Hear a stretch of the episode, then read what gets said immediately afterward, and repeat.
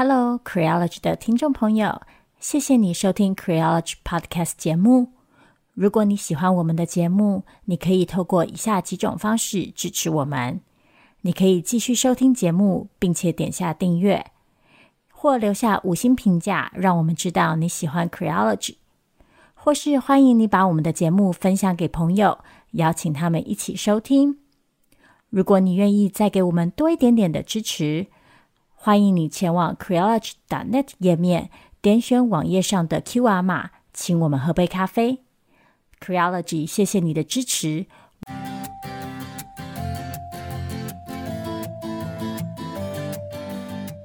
Hello，各位听众朋友，大家好，欢迎你收听今天的 Creology 的 Small Talk，我是 V 太，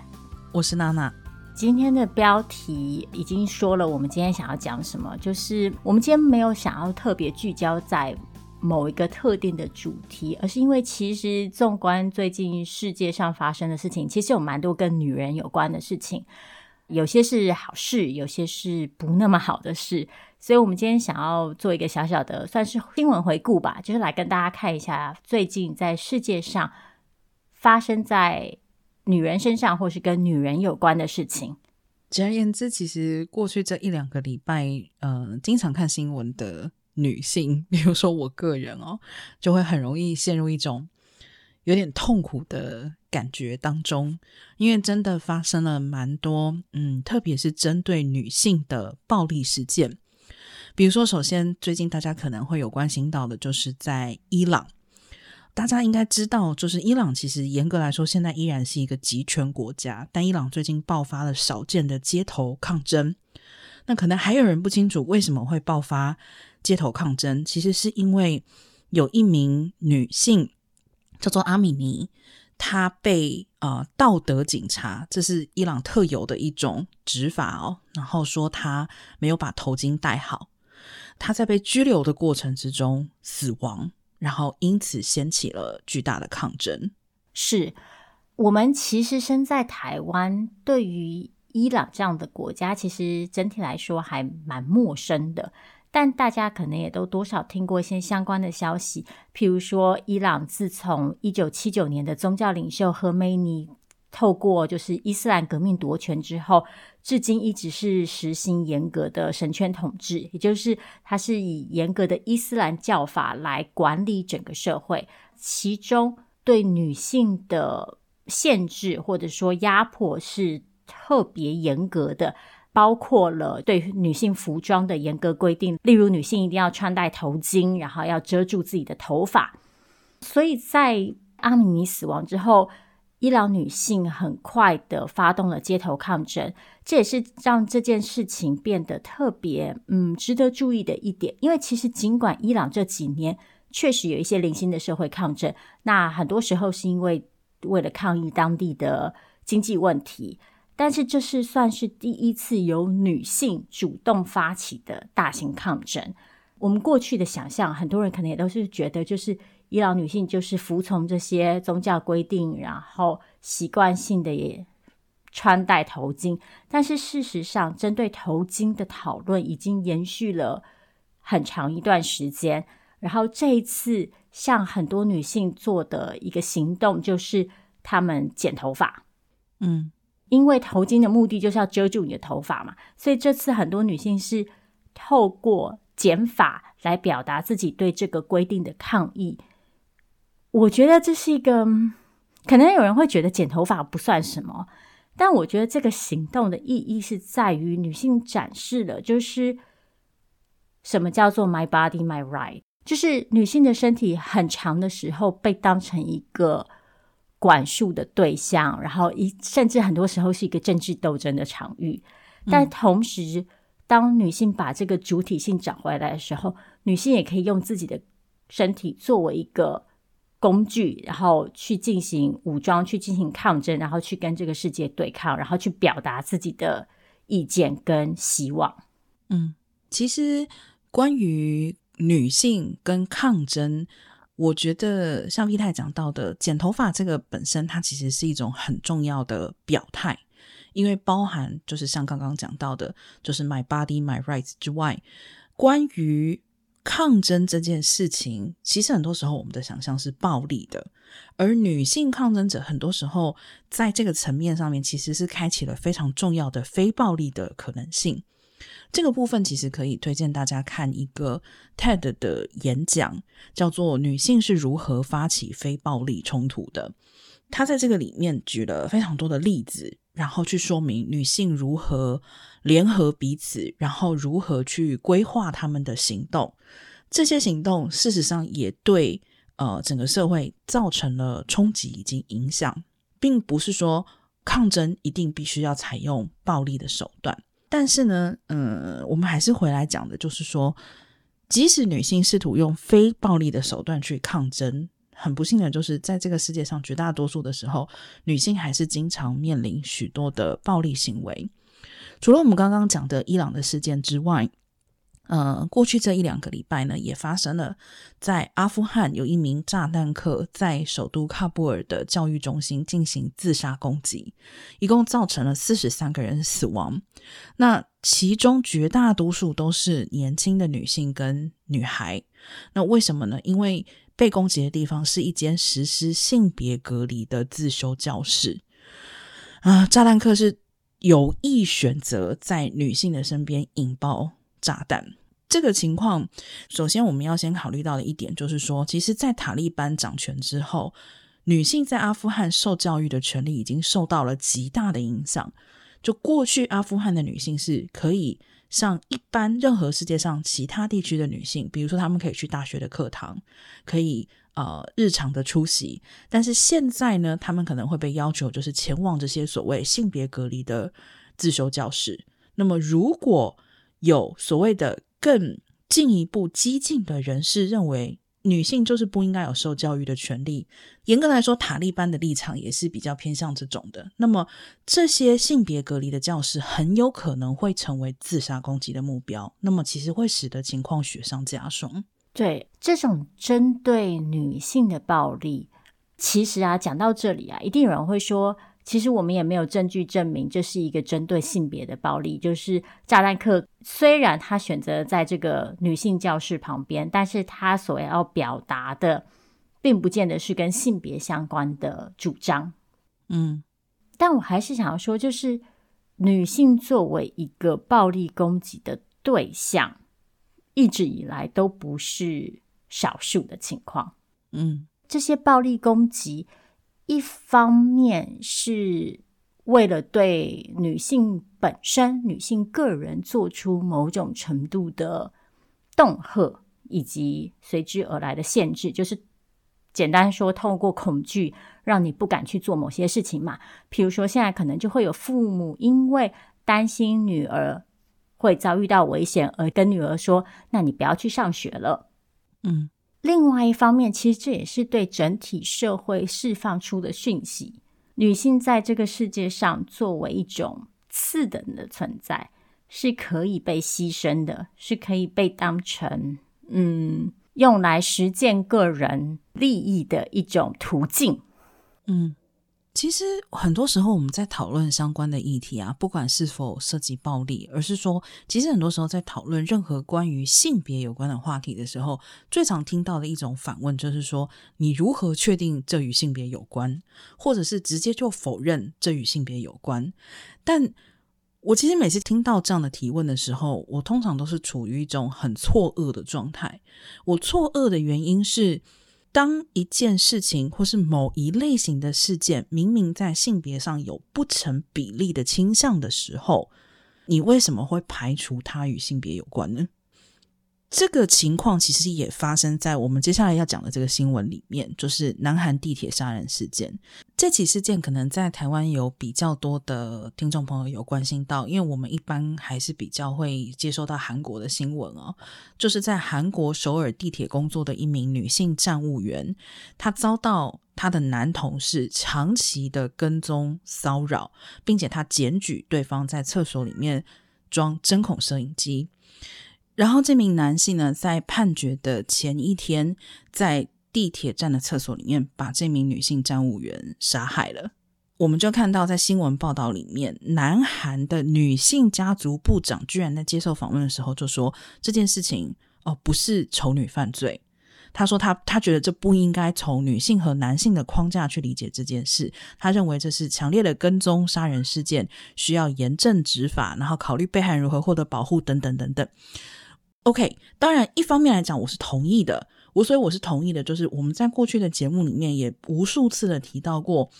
任何的暴力的受害者或者是性别暴力的受害者，从来都不可能说只是女性在受害。那么男性有没有受害者？当然也有。可是当这个里面不成比例的女性有极多的受害者的时候，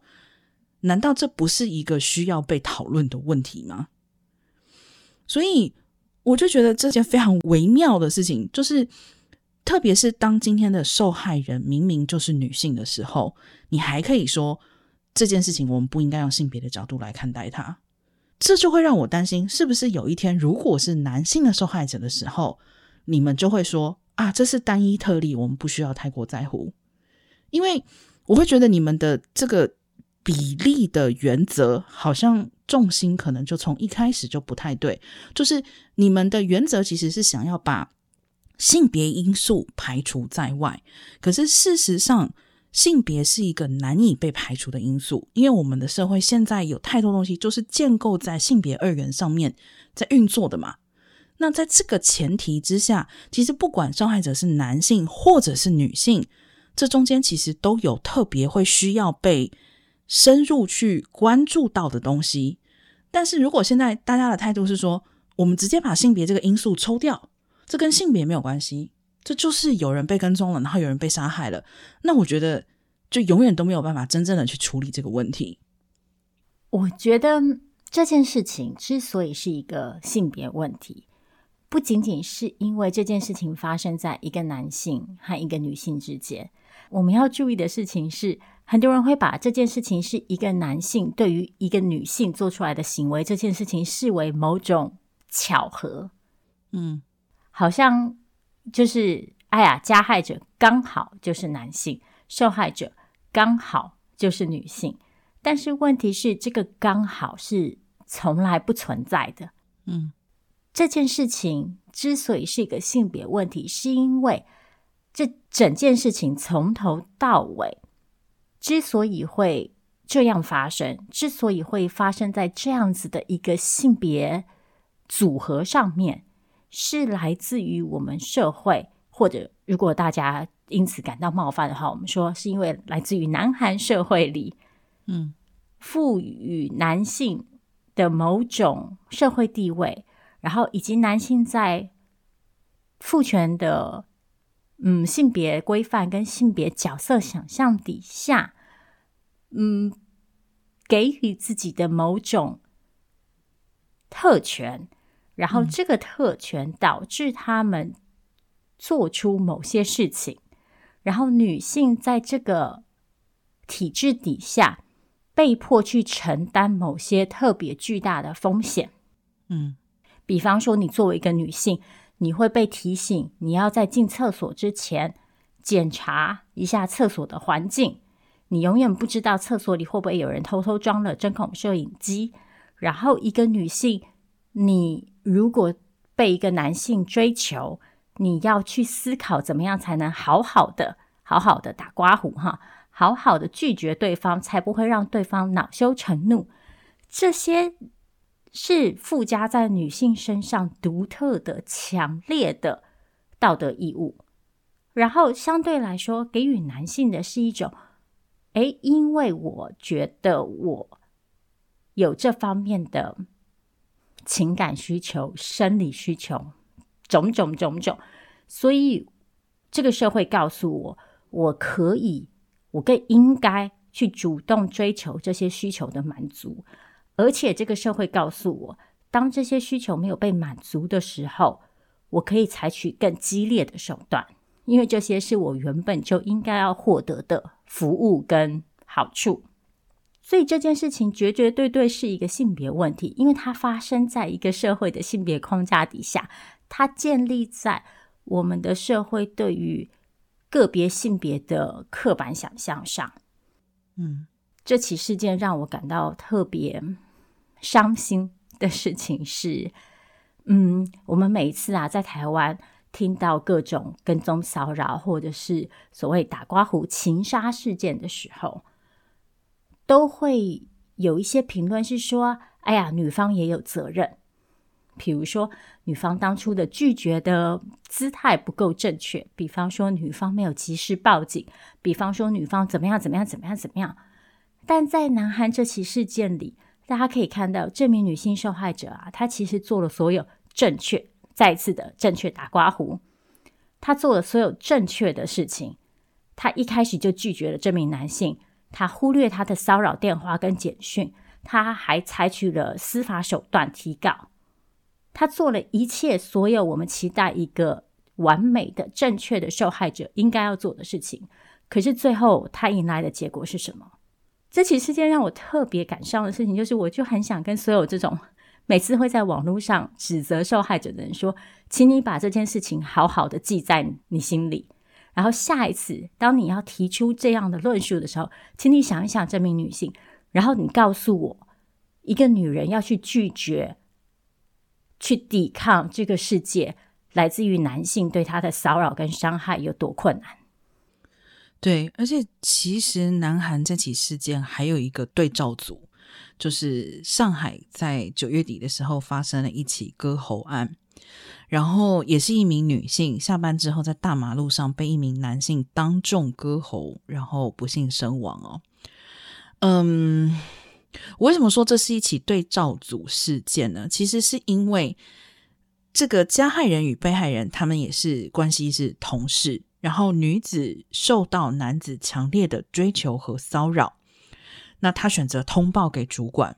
然后男性遭到开除。但是呢，这起事件发生后，上海市公安局发布的通报居然说，这个行凶者是因感情纠纷。与被害人协商不成，所以持刀将其杀害。所以你看，这个讽刺跟对照的地方就在这里了。就是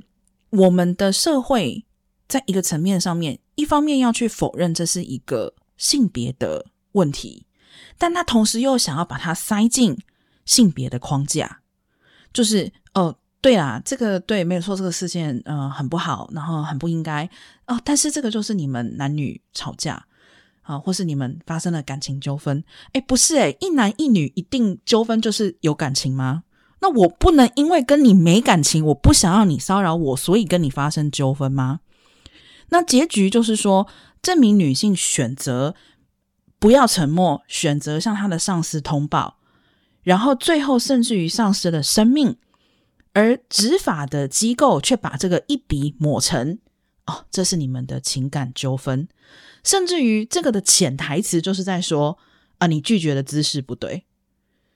所以这是一件非常非常非常讽刺的事情，就是女性在这个暴力的情境底下，可以说是没有出路的，几乎是可以说是没有出路的，因为不管你选择抵抗或是不抵抗，社会会用各种方法去抹消。它是一起性别的事件，或是抹消你作为一个人受到另外一个人侵害的事实。嗯，没错。呃，其实就是每次遇到这种事件啊，另外一个让我有点踌躇的反应是，我们会听到一些评论是直接把这些问题嗯 localize，就是说当地化或者说个体化。比方说，在伊朗或者是阿富汗，可能就会有人说啊，这是因为当地的宗教规范，或者是甚至是因为当地社会打刮胡不进步。我也可以想象，就是在南韩跟中国的这两起案件，一定会有很多就是所谓“南韩不意外啊，中国不意外”之类的评论，然后。把这些事件归咎到纯粹是当地的某种社会文化或者是体制导致的独特性的只专属于当地的结果。我一方面确实同意，每一个社会里的女性确实面临着不一样类型跟不一样程度的性别压迫跟风险。比方说，台湾的女性、美国的女性，我们所遭遇到的处境跟困难，跟眼下。伊朗的女性跟阿富汗的女性绝对是不一样的，绝对是有差距的。那我不会去说，哎，我们的困难、我们的困境的程度都是一样的，因为确实不一样。但是另外一方面，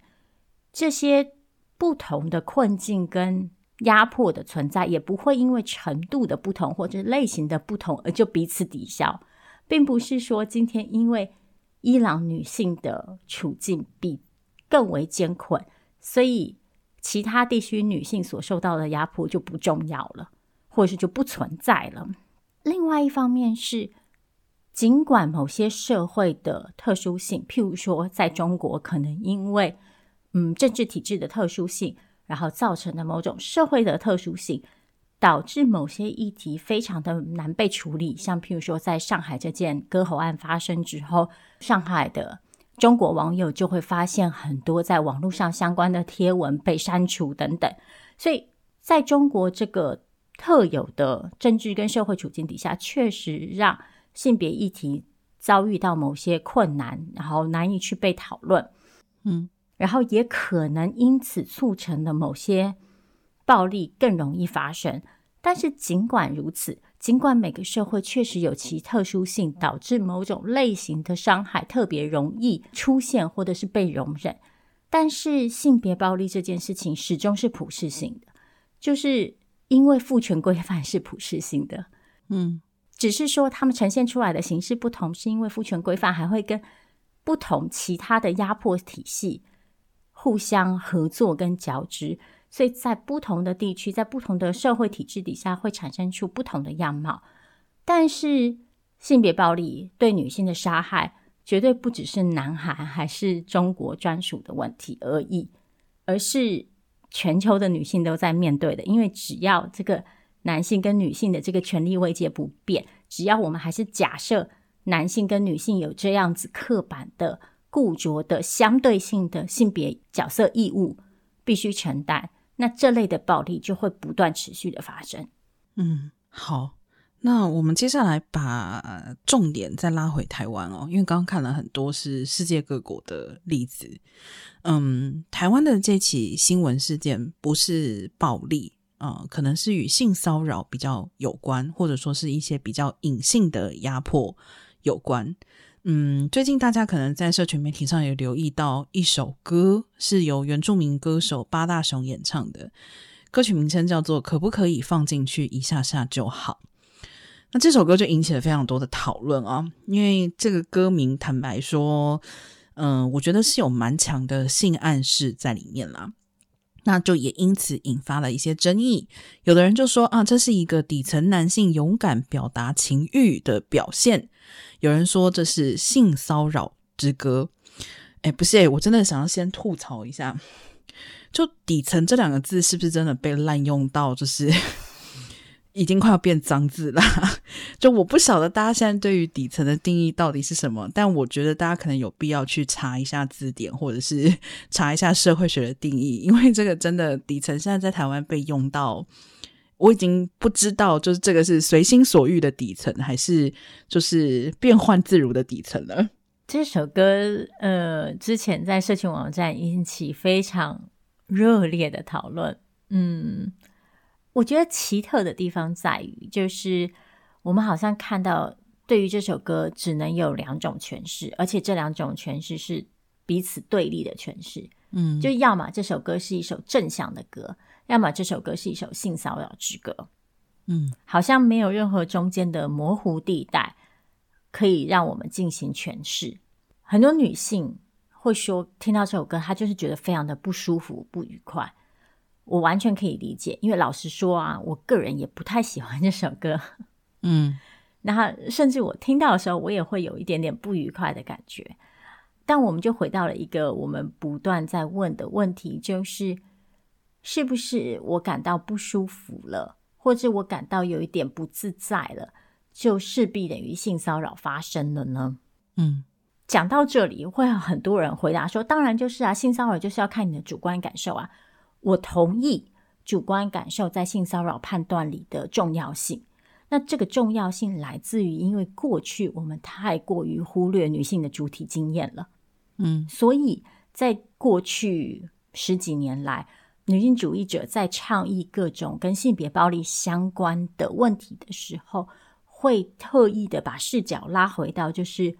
主体的表达上面。那这个是重要的，嗯、因为我们当然要先知道女性在这些经历里经验了什么，我们才有办法去讨论这些经历嘛，才有办法去讨论这些事件嘛，才有办法去理解这些伤害到底对女性造成了什么影响嘛。所以，对。我完全同意主观感受在这件事情里的重要性，但是我之所以会去问那个问题，是因为性骚扰终究是回到一个，一来它是一个法律上的名词，所以它有一些要件需要符合，嗯，二来是性骚扰问题其实涉及的除了性上面带来的不愉快以外，它还涉及了包括反复性。它还涉及了更重要的是权力上的差异，跟利用权势差异所进行的压迫。嗯，我觉得在讨论性骚扰问题的时候，不要忘记这点是很重要的。因为如果不这样子的话，我们就会发现女性几乎随时随地都处在一个不舒服的 场景里。然后，如果再进一步延伸的话，我们就会发现。女性随时随地都在受害，嗯，当然，确实在当前的性别规范底下，女性确实面临着不合比例的受害风险，这点是绝对肯定的。但我的意思是，我们要不要因此让女性去假设自己百分之八十的时间把自己定位在一个受害者的位置上面？这点是我觉得我们可以去思考的，嗯。我想要深入讨论一下，就是不舒服这件事情哦。就是第一个，我跟 Vita 是一样的，就我不喜欢这首歌，这首歌的歌名也让我觉得不舒服跟被冒犯。但如果你问我说这首歌是不是性骚扰，我其实持保留态度。有几个原因，第一个就是其实讲的白一点，可不可以放进去一下下就好？我大致还是勉强可以同意，这是一个询问句。有询问的这个前提，我不是说询问就一定不是性骚扰，但是有询问的这个前提的时候，如果能够确保被问的人有否决的权利，那我认为这不是性骚扰。这个就是 Vita 刚刚讲的，你要看这个情境里面的权利关系。再来就是关于不舒服这件事情是否等同于性骚扰，嗯。首先，我要先讲的就是说，如果我们要把一律所有让你觉得不舒服的问题都打成性骚扰的话，那这首先会造成一个矛盾的困境，就是所有的性邀约都有可能再也无法存在。也就是说，你会因此失去同意跟拒绝的权利，因为没有人有办法冒险提出性邀约，因为当他提出性邀约的时候，他就有可能直接变成性骚扰。这是第一件事情。第二个就是说，这首歌呢，因为它是一首歌，所以它的受众不是单一的一个人。今天如果是我跟一个单独的人去唱歌，然后他看着我唱这首歌，我就会觉得，OK，我可能要我可能要辨认一下这是性骚扰还是性暗示。但是这是一个不特定多数受众的情况之下，是否构成性骚扰？我觉得非常难说。那我举一个例子，比如说，我曾经有过非常奇葩的同学，是因为他的个人的一些嗯信仰的因素，他是不能够接受裸体油画的。我为什么说奇葩？因为我念的是艺术学院，然后你在艺术学院里面，基本上你就算不是主修绘画。你在念艺术史的时候看的裸体画难道还少吗？然后，但是他基于他个人的信仰或者是任何原因，他觉得他对裸体画就是很不舒服。好，所以我们今天你去假想一下，这种不舒服如果无限上纲，有人现在说，我觉得所有的裸体画都性骚扰，他强迫我看我不想看的裸体，我要求裸体画都下架，你觉得这样合理吗？就是说，对这句话本身，我真的觉得很不舒服，我很讨厌，甚至于我可以很明白的在这里说，假使我有朋友跟我说，哎，我觉得我超喜欢这首歌，你可能会直接被我从朋友名单移除。但是我再讨厌这首歌，或者是我再如何的不能接受这首歌，我还是不会直接把它跟性骚扰画上等号。那原因就是我刚刚讲的那些，就是如果你不能够细致的去辨认谁是主体，谁是客体，谁在这个主客体之中握有权利，那么其实这个直接把它打成性骚扰，就会造成更多后续的问题。对，但与此同时啊，我并没有否认这首歌有可以讨论的空间这件事情。嗯，就是像刚刚娜娜其实提到一个很重要的关键考量是，所以女人到底有没有说不的机会？假设我们同意，诶，这确实是一个问句，那关键就在于。这是一个平等的情况下提出来的问句嘛？嗯、那这个平等，这也是为什么性骚扰问题对我个人来说一直有点难以讨论的原因，是因为这个平等必须被放在不同层次上面来看。一是刚刚讲到的个人互动的层次，就是假设今天我们两个是两个朋友，你这样子问我，我可以很自由的说不好。那这是一个平等的权利互动，但假如今天是一个上司对一个女下属这样子问，那女下属可能碍于担心自己的工作，可能碍于上司的职权，她觉得自己在那个情境下没有说不的权利，那这就有可能构成性骚扰。所以这是个人层面上面的权利问题，但是还有一些是社会层级上的权利问题，也就是在当前的性别规范。跟性别惯习底下，女人有没有感觉自己有说不的权利跟机会？嗯，比方说，你是不是会担心你说不的成本太高了？这个成本是包括什么？包括对方可能不听，然后继续辱你；包括对方可能因此批评你说：“哎呀，口嫌体正直，哎呀，装什么高尚啊？”嗯，再来包括更严重的后果。像你可能因此让对方恼羞成怒，然后对方可能对你施以各种形式的暴力，甚至你可能因此被杀。我们从前面的例子看到了，就是这不是不可能的事情。嗯，所以如果考量这些，一个女人会不会在这样一个情境底下发现你问了问题，但我其实没有回答的空间？嗯，如果是这样子的情况下。这是不是还是一个平等的问题？所以，这其实是这件事情里，我觉得最需要被讨论的，就是它是在一个什么样子的社会情境下被提出来的，然后在我们当前的社会情境底下，它有可能造成什么样子的外溢效果，然后我们应该怎么去理解跟回应它。我并不认为我们要从此就禁止这样子的歌曲，但我觉得这样子的歌曲确实值得我们去引发一些后续的。提问是好啊，如果你今天作为一个男性，你觉得这是一个合理的情欲表达，那你要后续去想，那当一个女性去拒绝你的情欲表达的时候，你能不能接受？嗯，我觉得这是后续更关键的问题。另外一个跟平等有关系的问题，则是说这个情欲表达。因为我个人作为性解放的支持者，我当然是认为每个人的情欲都应该要有可以被公平公开表达的机会。但问题就是，我们现在的社会里，情欲表达机会平等吗？嗯，就是当今天男性可能有各种各样的机会，透过歌曲，透过嗯其他的创作形式来做这样子的表达，女人有吗？嗯，当女人表达自己的情欲的时候，是不是反而会遭到一些惩罚跟批评？嗯，不过我们讲了这么多，其实我觉得我们可以也来看一点点，就是正向的新闻。就是这一两个礼拜，其实有几件事情，呃，算是跟女性身体权利有关的。其实，在几个国家是有一些比较正向的发展。首先，就是在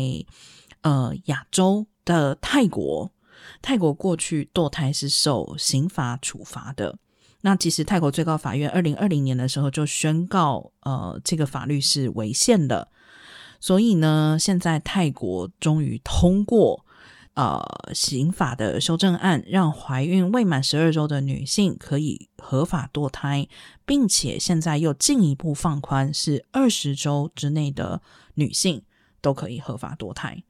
另外一个也是跟堕胎权利有关的，是印度的过去有医疗终止怀孕法，是禁止在合意性行为之下怀孕的未婚妇女堕胎。那也是印度最高法院判决指出，呃，这不应该区别已婚跟未婚妇女哦。所以现在基本上就是回归哦，堕胎的基本权利，就是你只要是二十四周以内，在印度都是可以所谓的合法堕胎。嗯，印度这则消息对我来说还蛮振奋的。对，因为毕竟是印度，就是一来它肯定的不只是堕胎权而已，它其实是全面性的肯定了女性的性自主权。嗯，包括了他承认未婚女性也有性需求，包括了他承认婚姻里面不合意的性也是性侵。嗯，这其实是。对女性在性上面的话语权的一个肯定，所以对我个人来说还，嗯算是最近少数的好消息之一。当然，就跟所有其他的法律一样，就是它的后续执行效果到底如何，还是需要观察。我也希望这可以带动一些社会上观念的变革吧，然后为印度女性的其他面向的权利也带来一些进展。嗯，不过讲到女性权利的进展呢，我就想要来聊聊我们下一个今天放在提纲上的问题，就跟前面好像听起来有点跳跃，但是，嗯，我觉得这可能作为今天的结尾蛮适合的，就是到底什么样的政治体制，或者说到底有哪些因素可以确保女性权益的进展，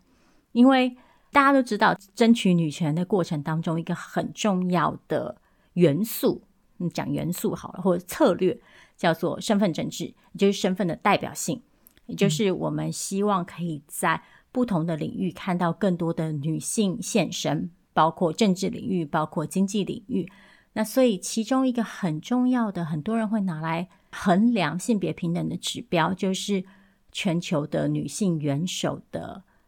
比例。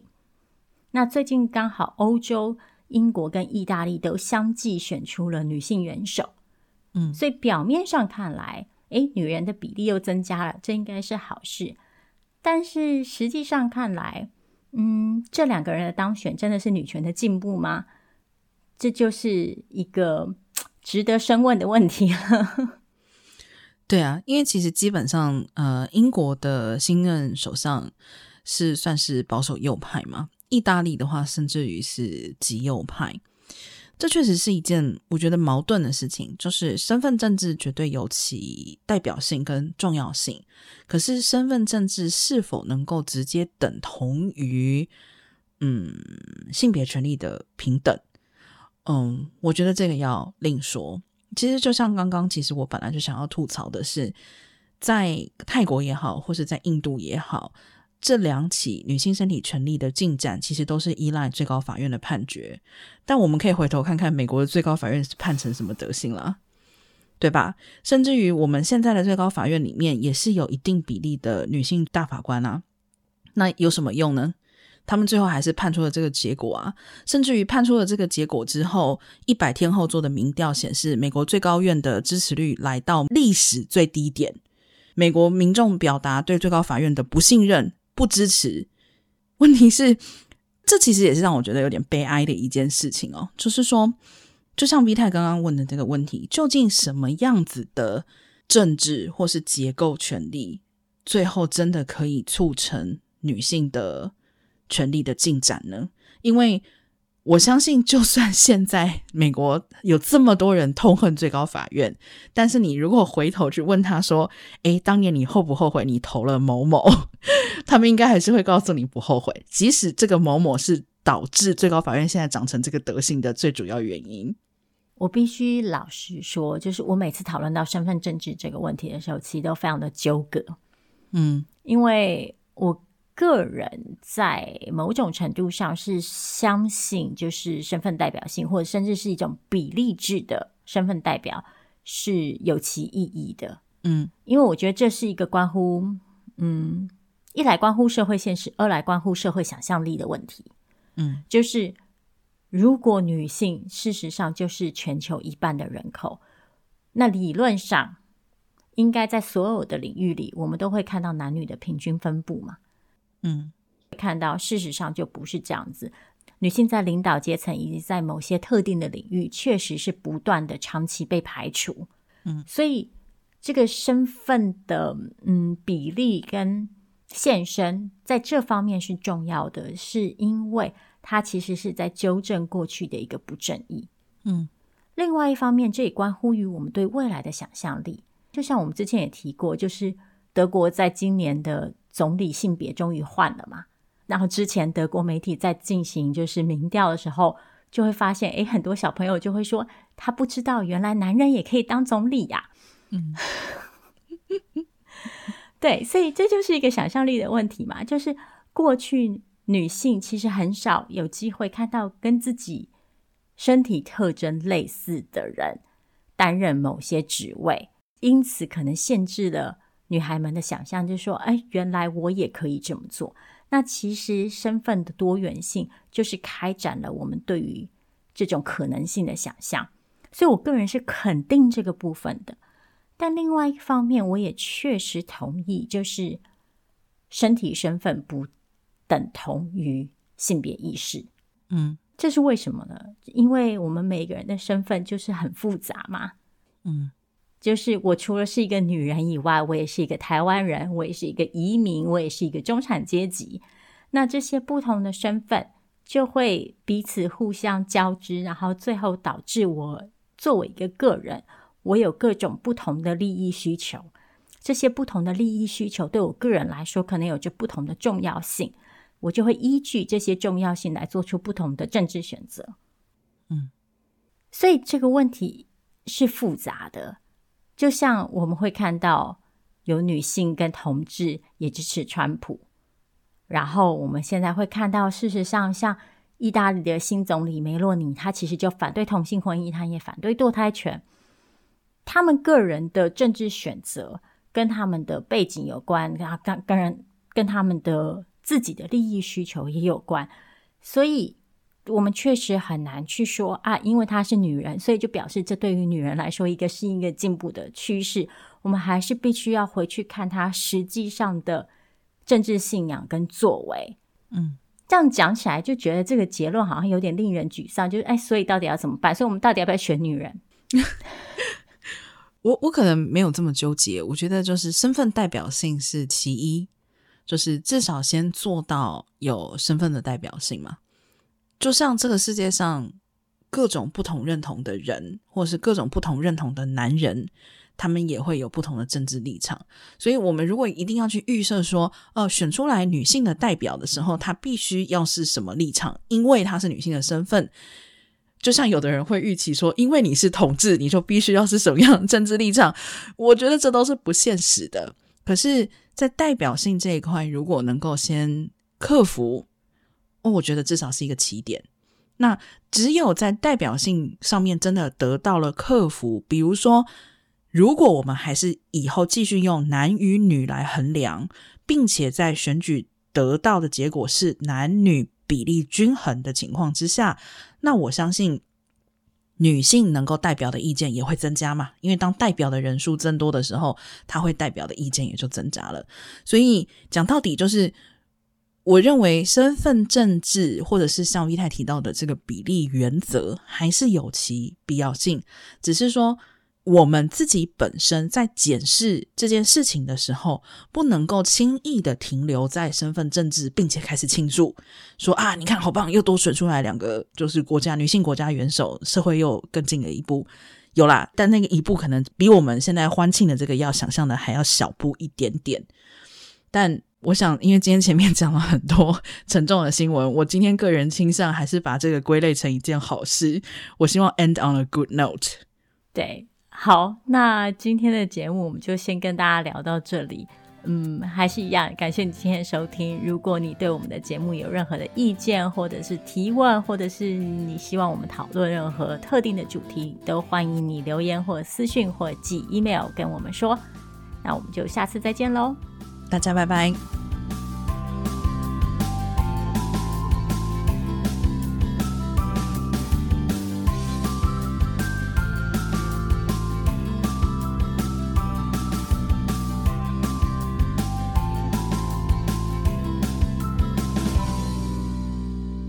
感谢你打开 Queerology 的 Podcast 节目，想邀请你透过以下几种方式支持我们，包括继续收听节目、订阅我们的 YouTube 频道，或是留下五星评价，让我们知道你喜欢 Queerology，也可以邀请朋友一起来听。